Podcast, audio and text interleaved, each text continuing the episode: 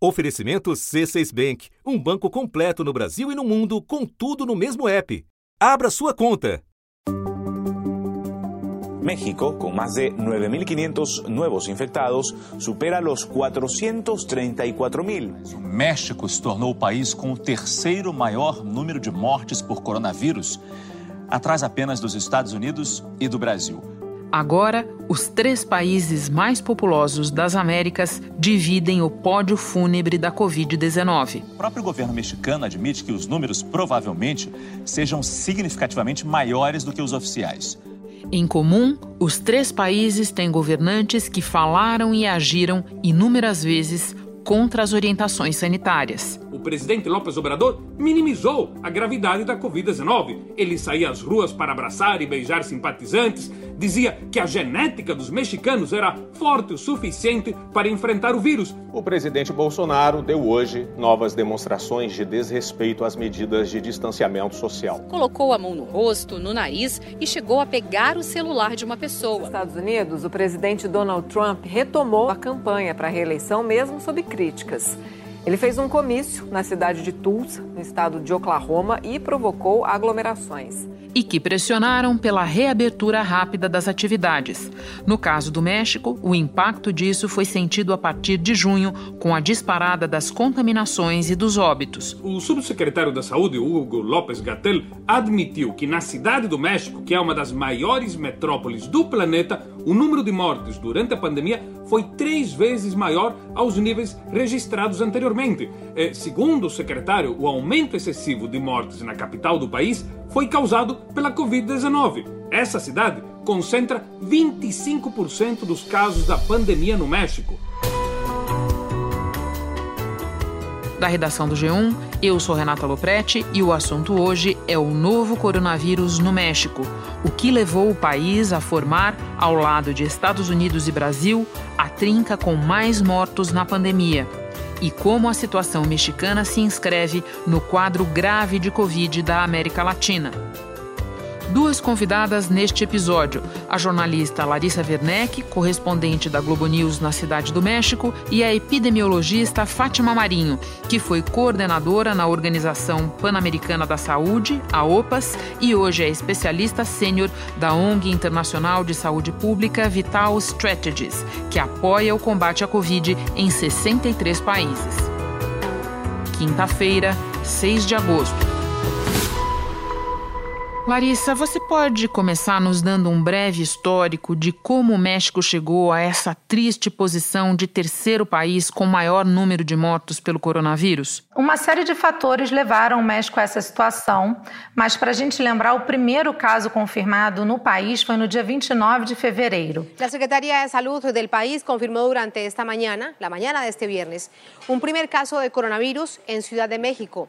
Se trata de um paciente proveniente de Itália que, al presentar. Mas somente um mês depois, Renata, desse primeiro caso, é que o governo mexicano iniciou as medidas de distanciamento social. Então, no dia 23 de março, a Secretaria de Saúde lançou, lançou uma campanha chamada Sana Distância, em português Distância Segura, em todo o México. Olá, sou Susana Distância. Puedo criar um espaço de metro e meio que me mantiene lejos del malvado coronavírus. Essa é a sana distância. E além das medidas de proteção e cuidado que a gente sabe, como a higiene das mãos e o isolamento social voluntário, porque aqui no México não teve lockdown, o governo suspendeu as aulas presenciais em todas as escolas públicas e privadas, proibiu eventos e as atividades de trabalho não essenciais e também o uso de máscaras passou a ser obrigatório nos supermercados e no transporte público. E a reabertura gradual do México começou no dia 1 de junho, quando o país tinha 74 mil casos confirmados da Covid-19, além de mais de 8 mil mortes. Essa fase de reabertura foi chamada pelo governo de nova normalidade e incluiu a retomada de algumas atividades, Renata, como a construção civil e também a produção de bebidas. Restaurante, por exemplo, voltaram a funcionar com 30% da capacidade, exceto aqui na capital Cidade do México, que nessa época já concentrava o maior número de casos. Larissa, conta por favor qual é o perfil da força de trabalho no México, porque isso ajuda a entender o tamanho da pressão que houve aí para a reabertura rápida das atividades? Aqui no México, mais de 56% da população trabalha na informalidade, segundo dados do Instituto Nacional de Geografia e Estatística. Isso faz com que muita gente tenha que trabalhar mesmo durante a pandemia. É, o próprio Lopes Obrador diz que o mexicano vive al menudo. Isso significa que eles ganham o salário por dia, né? o salário que sustenta as famílias. Então, se a gente caminha pela cidade do México agora, por exemplo, a gente vai observar que as barraquinhas de comida, de taco, estão funcionando normalmente. Claro que os trabalhadores é, dessas, é, desse mercado informal eles estão tentando manter é, medidas preventivas, como o uso de máscara e também o álcool gel. Mas a gente sabe que comer na rua não é o mais indicado, né? A gente precisa tirar as máscaras, comer com as mãos. Então, é uma situação muito complicada. E a gente percebe também que o transporte público, assim como as imagens que a gente vê aí no Brasil, está lotado de trabalhadores que precisam sustentar as suas famílias, trabalhadores que fazem grandes deslocamentos, trabalhadores domésticos. Então, a gente vê que esse, esse 56% da população precisa voltar a trabalhar, é praticamente obrigado a voltar a trabalhar.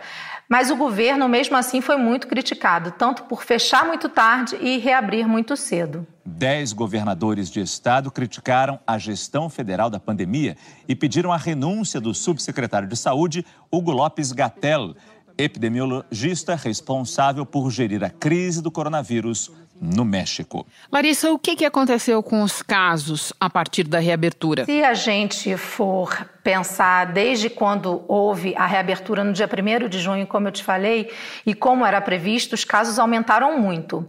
Na época, até a diretora-geral da Organização Pan-Americana para a Saúde, a Carissa Etienne, disse que o México não deveria flexibilizar essas medidas de prevenção ao novo coronavírus, porque já era esperado um aumento contínuo do número de casos.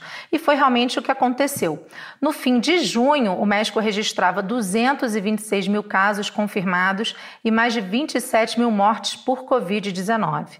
Como você disse, já são quase 450 mil casos confirmados e mais de 48 mil mortes, ou seja, o número de infecta infectados triplicou desde a reabertura, Renata. Larissa, um problema que sempre se aponta na gestão de Covid do México é a baixa testagem, um país que testa muito pouco, inclusive na comparação com outros que testam pouco, como o Brasil, por exemplo.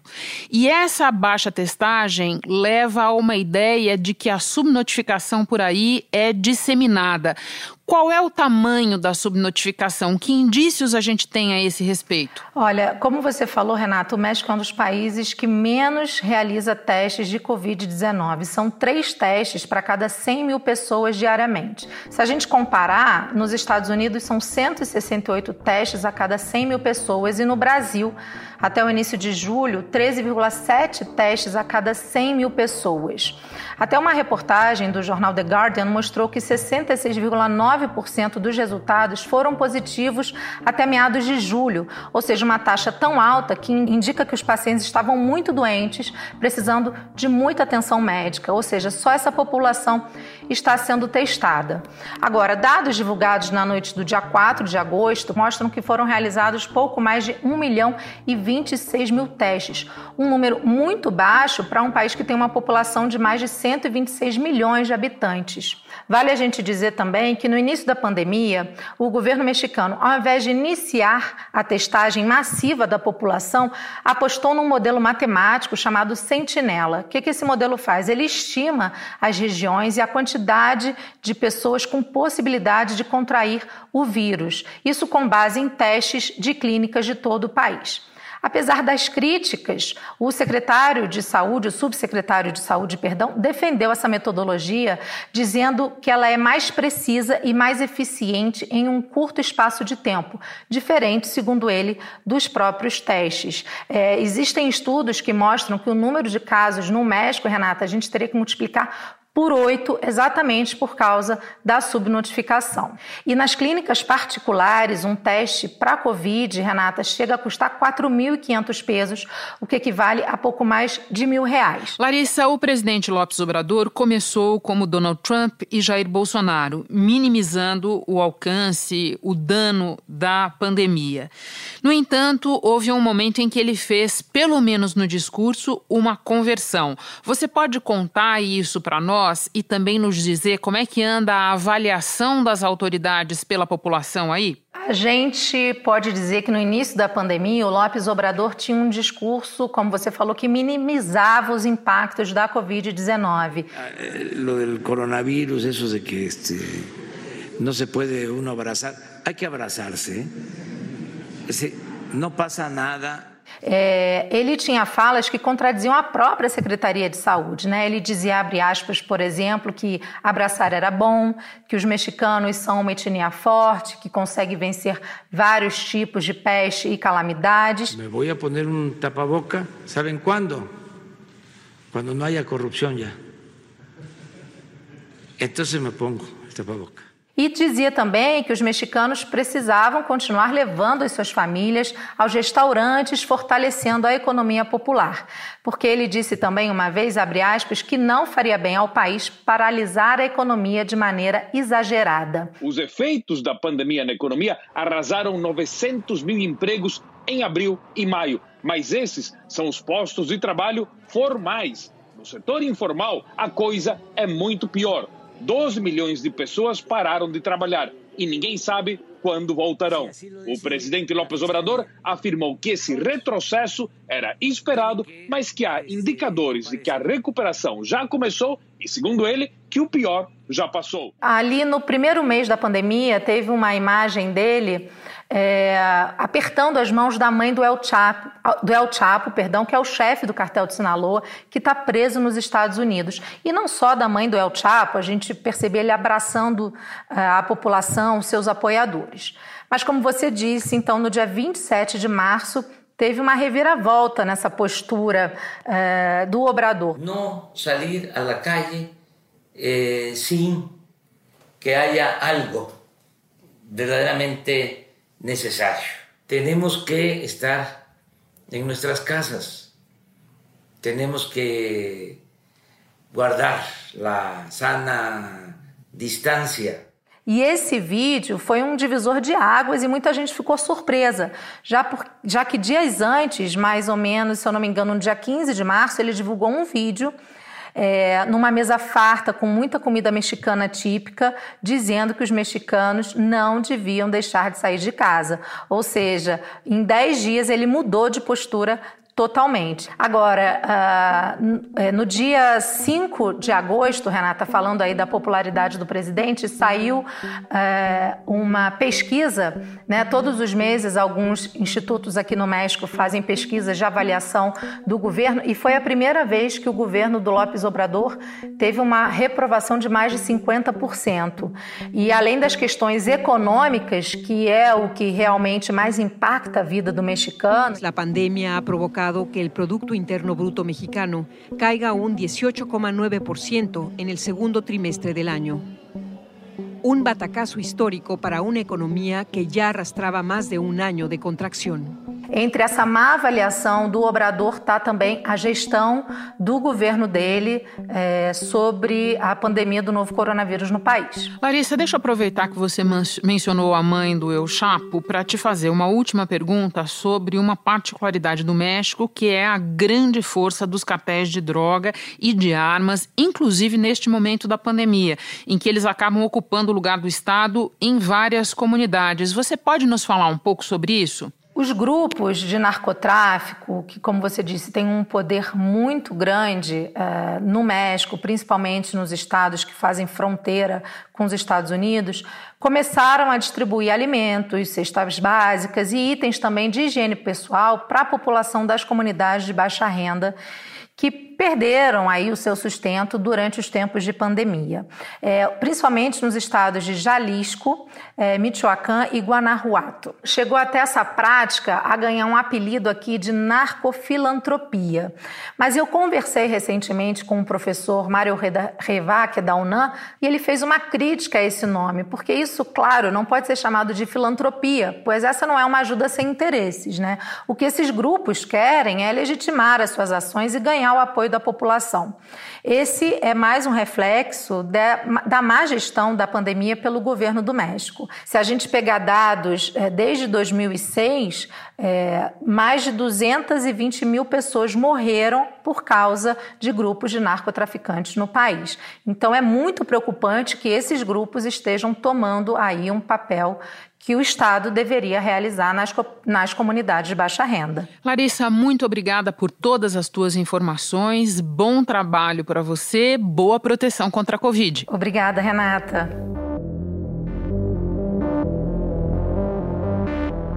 Fátima, o México tem um sistema de saúde bem diferente do brasileiro, não existe nada lá parecido com o SUS e mais de 50 milhões de mexicanos não têm acesso a nenhum tipo de cobertura de saúde.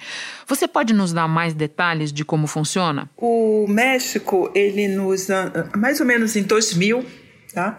É, iniciou um projeto né, de mudança do sistema de saúde, criando o que eles chamam de seguro popular em que seria, na realidade, lembra o nosso antigo, quando a gente tinha o Instituto Nacional de Seguridade Social, que ao mesmo tempo também provia assistência médica e o trabalhador contribuía com parte do seu salário para assistência médica e para aposentadoria. É, você tem a opção de, de, ter um seguro privado, né? mas se não tiver é, é, situação economicamente favorável, você pode aderir a um seguro popular tá? que é mais barato, mas também não provê o mesmo tipo de assistência. Entendi. Muitas pessoas com assistência limitada ou mesmo desassistidas.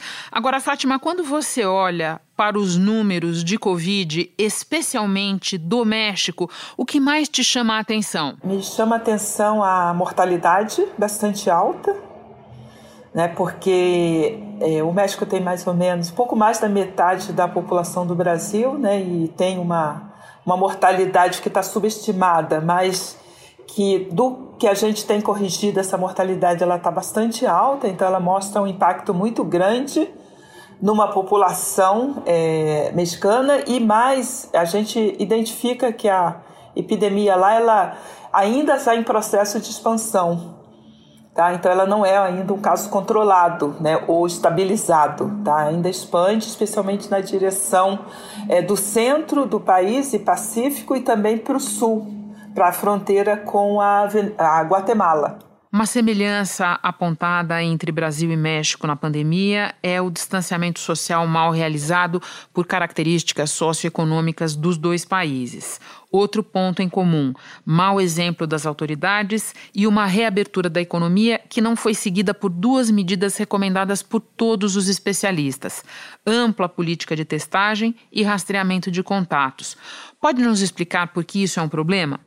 Olha, o México, diferente do Brasil, esse aí tem uma grande densidade populacional. Então, se a gente pensar em termos de velocidade de disseminação do vírus, ele acontece de forma mais rápida lá, né? Então, a, a testagem e a, o que a gente chama de rastreamento dos casos e dos seus contatos é fundamental num processo como esse de adensamento populacional.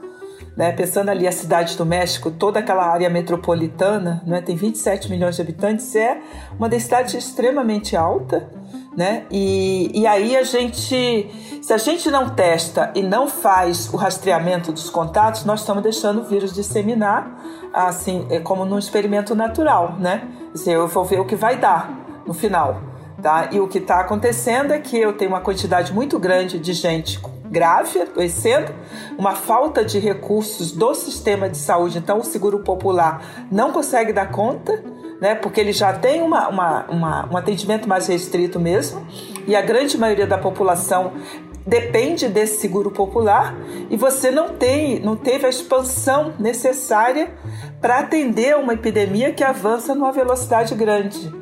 Tá? Então, isso resulta em muita mortalidade. Fátima, no México teve também um timing estranho do fechamento e da reabertura, não? Sim, como muitos lugares, não é? Assim, que aconteceu. É, é, houve uma pressa grande de fechar sem estabelecer uma política de rastreamento de contatos, né? de testagem e rastreamento.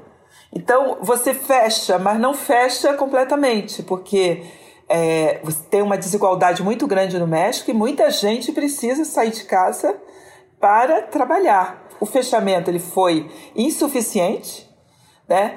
E quando você tem está exatamente na subida né, da epidemia, na, na onde você está no pico dela, é que você ah, faz abertura. Então, assim, a gente diz que eles nem vão ter uma segunda onda, eles vão ficar numa onda só, né? Imersos até né, essa disseminação viral for controlada ou se esgotar por si mesma. Fátima, para terminar, América Latina e Caribe já respondem pelo segundo maior número de óbitos da pandemia, atrás apenas do continente europeu. Você acompanha o avanço da doença em vários países latino-americanos. Em quais você diria a situação é mais preocupante neste momento? Eu acho que a situação mais crítica que eu vejo é o Peru. E no Peru, a situação também se agravou nos últimos dias. O sistema de saúde entrou em colapso na região de Arequipa, que é a segunda maior cidade do país. Foi o Equador, na área de Guayaquil, mas passou. Mas agora é o Peru e o Peru como um todo. Explica para nós por quê, por favor. O Peru tem uma taxa de mortalidade que é o dobro da do Brasil. Tá? O Peru está hoje com uma falta de oxigênio. Por falta de vagas, algumas pessoas recebem oxigênio no carro mesmo. Né? Então a população tem que ir no mercado comprar oxigênio para poder tratar o seu familiar, tá? que está internado. Não tem oxigênio no país em várias áreas. Tá? Falta, que é um tratamento fundamental para a Covid Hoje, você, antes de entubar, você oferece oxigênio, né? É, o mais puro né? possível, é uma mistura balanceada, mas é fundamental hoje as tendas de oxigênio ou máscaras de oxigênio e não tem no Peru. Então, as pessoas estão morrendo. A epidemia começou é, na Amazônia, e aí provavelmente porque entrou pelo Brasil, e aí ela se espalhou para o norte e agora caminha né, para os Andes e para o sul. Ainda em plena expansão, a gente vê no Peru, e um esgotamento mesmo da capacidade de assistência do país. Por exemplo, diferente da Colômbia. A Colômbia está no processo de expansão, mas é posterior ao Peru. Mas a Colômbia, você vê uma situação de expansão, mas com muito mais capacidade de prover assistência para a população. Tá? E também com a mesma dificuldade, abrindo agora no momento que está expandindo.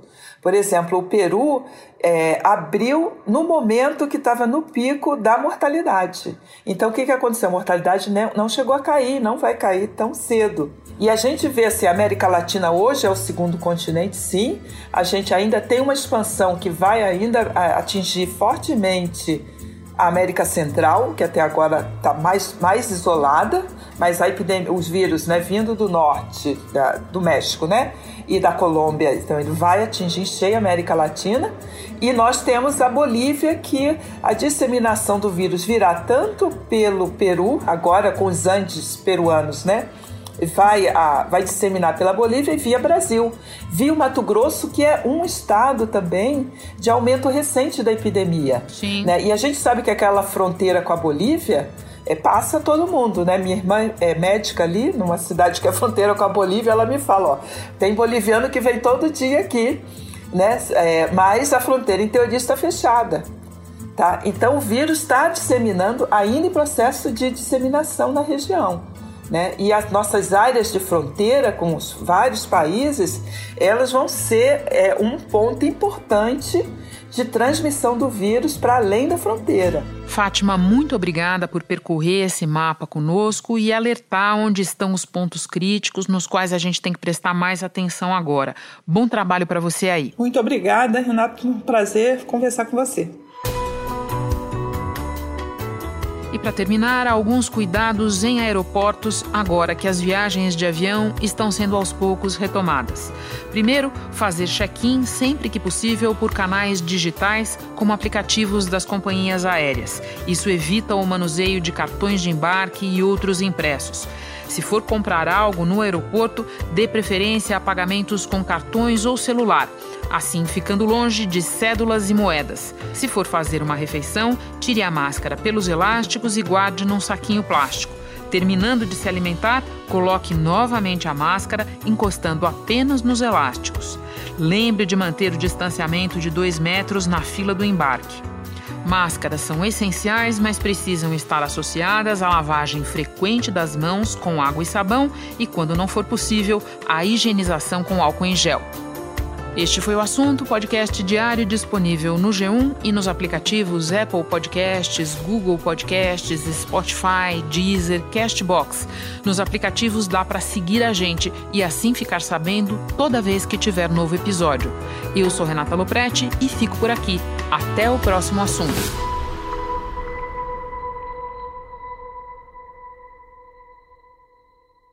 Você no topo da experiência financeira que um banco pode oferecer. Escolha um banco completo no Brasil e em qualquer lugar do mundo. Abra sua conta no C6 Bank.